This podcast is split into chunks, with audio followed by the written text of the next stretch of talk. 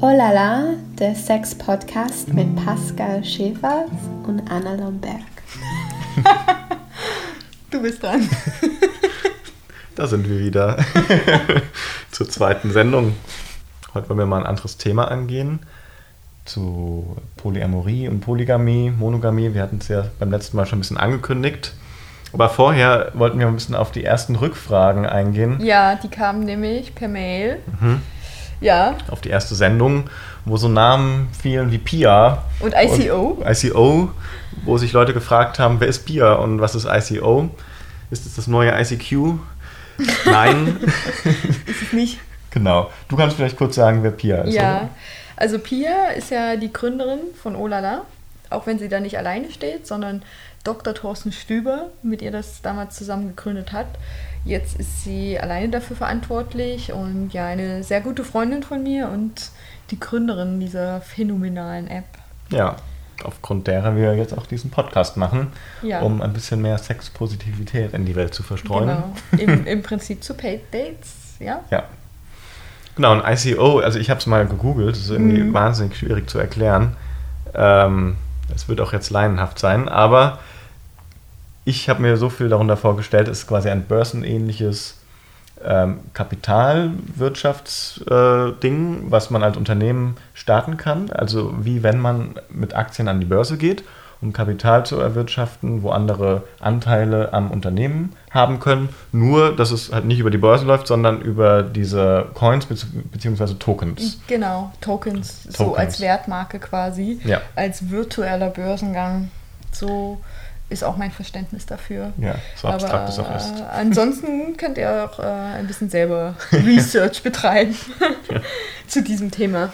Ja. Ja, wir betreiben jetzt mal anderen Research. Ja. Ähm, wir haben heute auch ein anderes Setting mal gewählt. Ne, als ja. beim ersten Mal, da waren wir noch ganz sachlich und präzise. Äh, jetzt sitzen wir mal hier auf der Couch. Am Abend. Der Kater schlummert um, um uns herum und wir haben wir ein Bierchen Wein. und Wein dabei. Ja, zu Hause bei mir. Polyamorie. Oder Monogamie. Was ist es? Was, was wollen wir? Was wählst du? Was wollen die Menschen? Ja, ich bin ja immer dazwischen. Das ist ja, äh, also ich kann mich nicht entscheiden, weil das eine ist zu, zu strikt, Monogamie, das funktioniert für mich nicht, weil ich halt auch diese Beziehung schon gelebt habe in meiner Vergangenheit und die immer diesem Muster verfallen sind, dass man halt zusammenlebt, über mehrere Jahre zusammen, man teilt den Alltag, man teilt das gemeinsame Bett mhm. und Sexualität geht ein bisschen bergab. Also ich glaube, das kennt jeder, der ja. so lebt.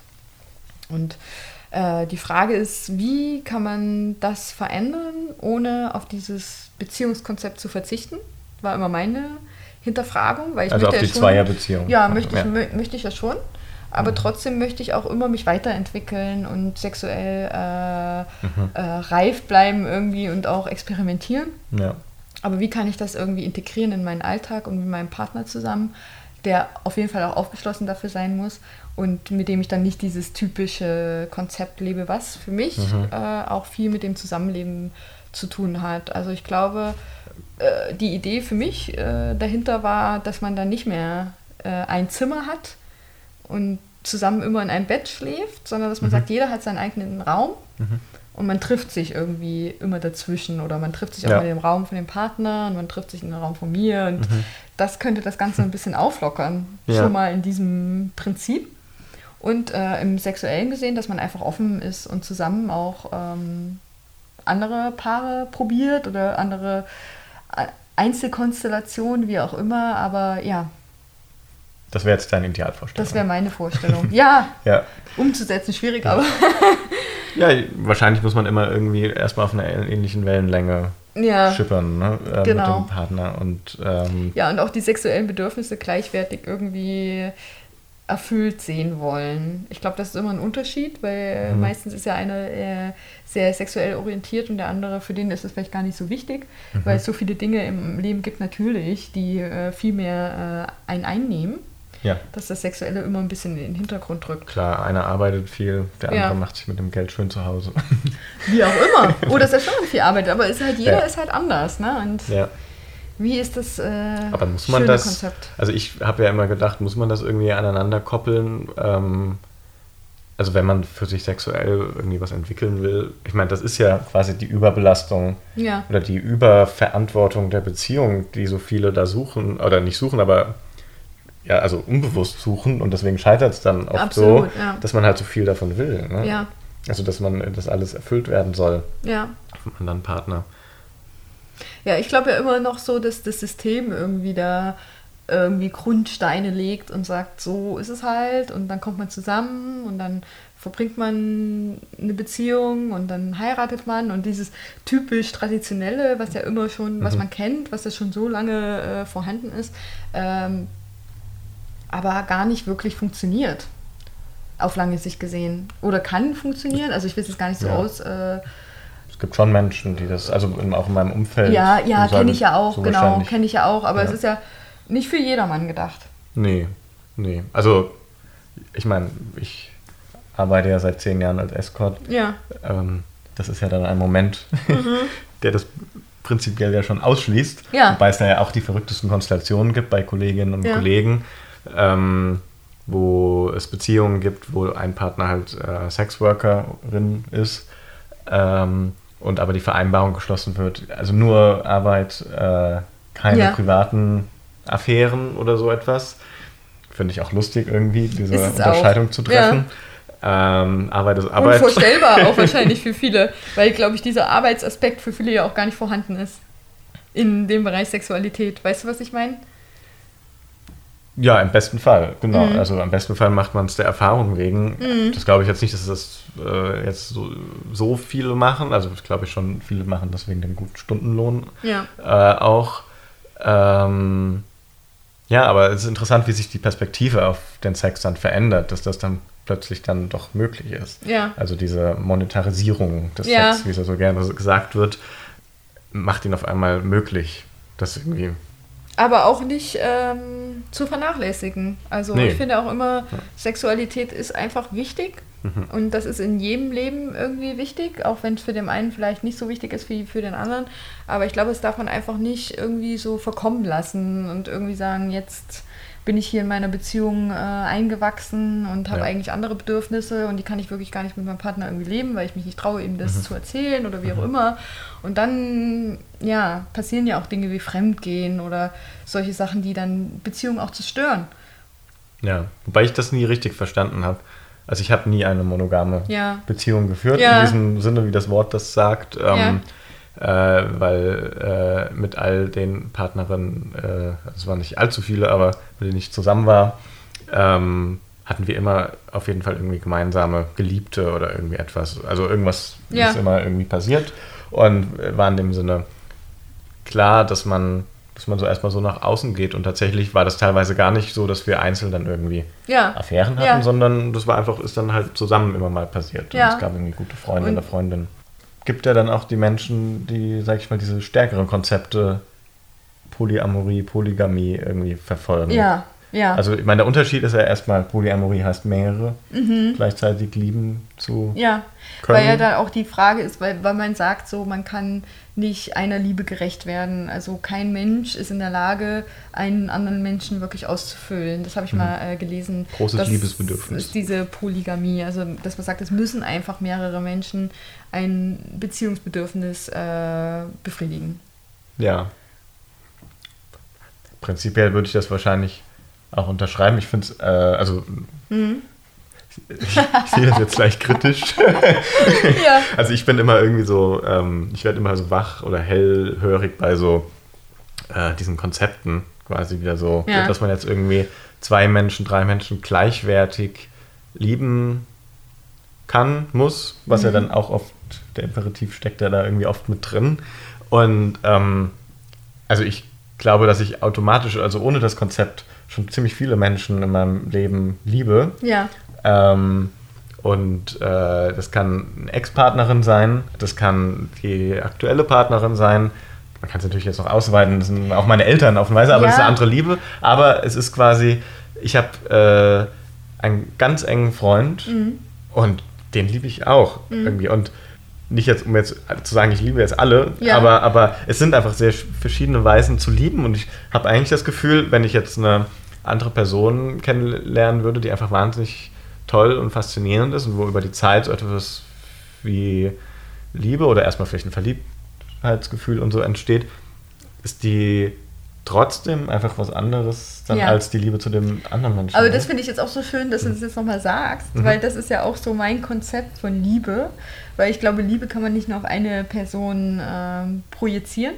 Mhm. Liebe ist so vielfältig und wenn man wirklich liebt, dann ist es eben auch Freunde und also das ist alles eine Einheit ja, so irgendwie. Es hat, hat, eine andere Komponente, ja. definitiv.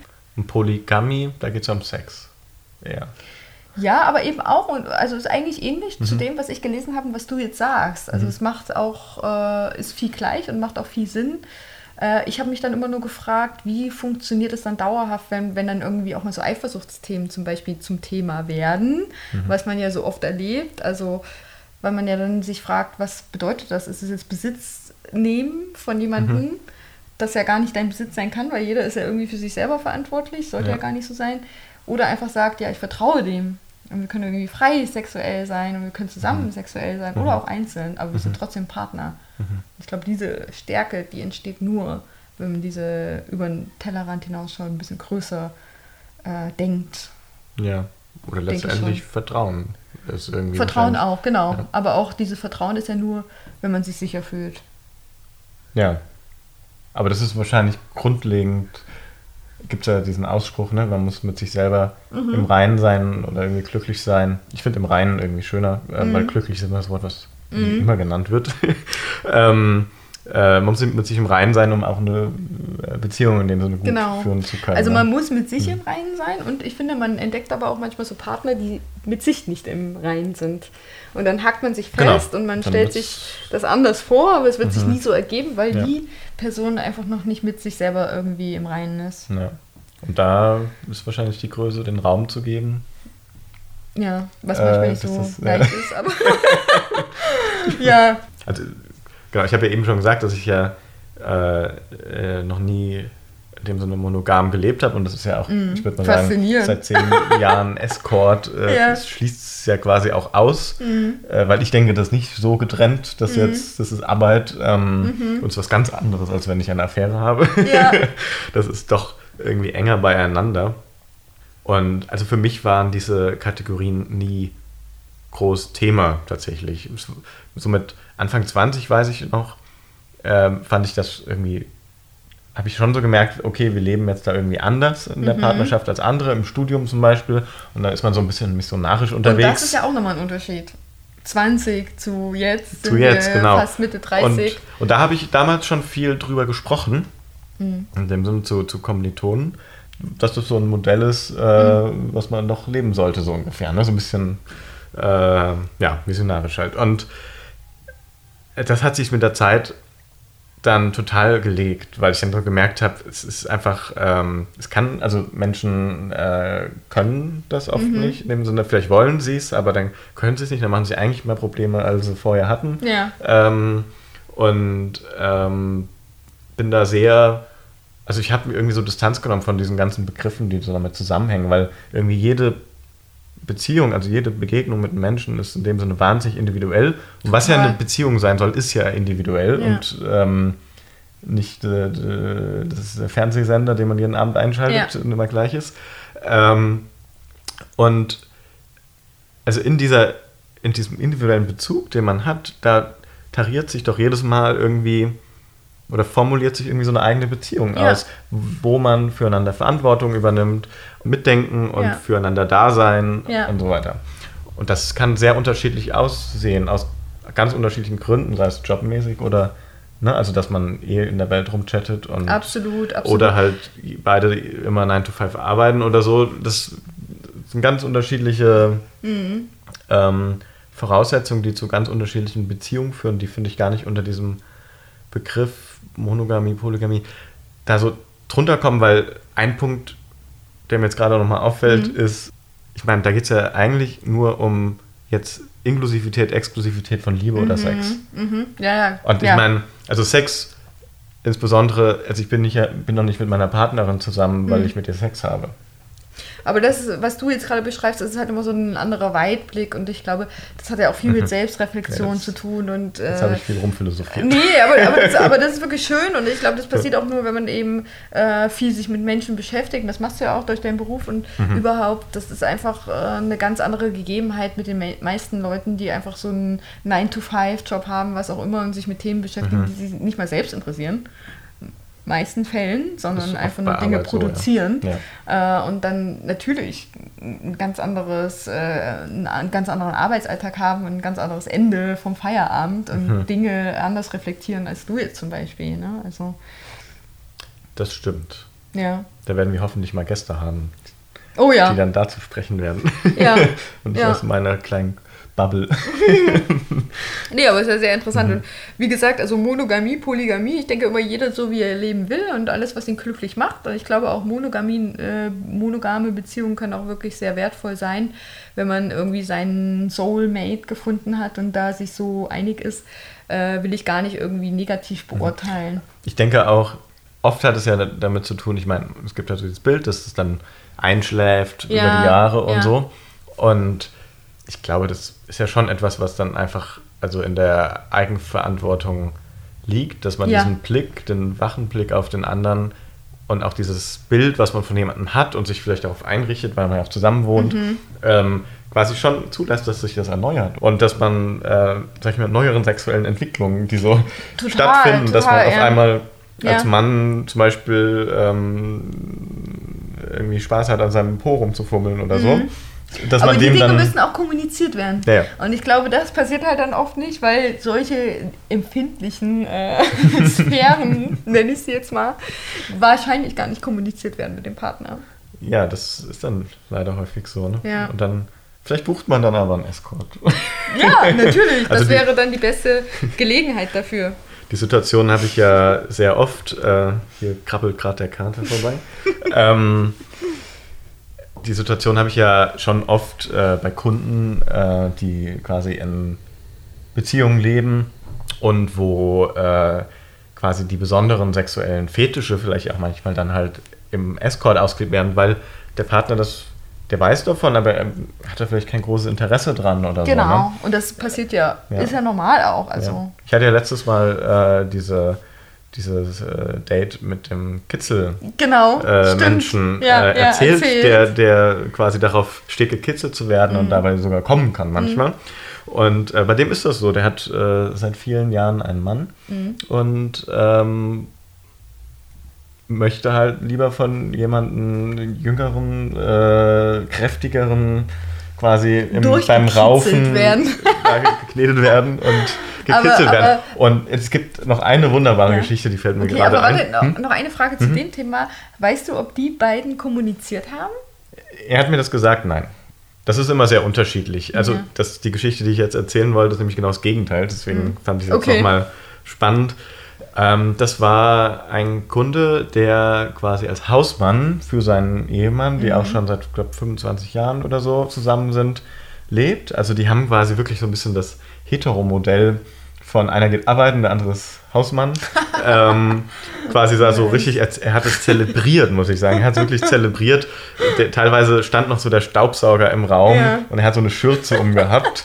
Und ähm, genau, sein Mann ist viel beschäftigt und ist manchmal mehrere Tage auf Reise. Mhm. Und dann gibt er seinem Hausmann, äh, gibt er dann äh, ein Taschengeld, ja. um sich äh, einen Boy zu buchen. Ah, oh Mann. Ich weiß, wie die Geschichte endet. Du bist der Boy. Ja, natürlich.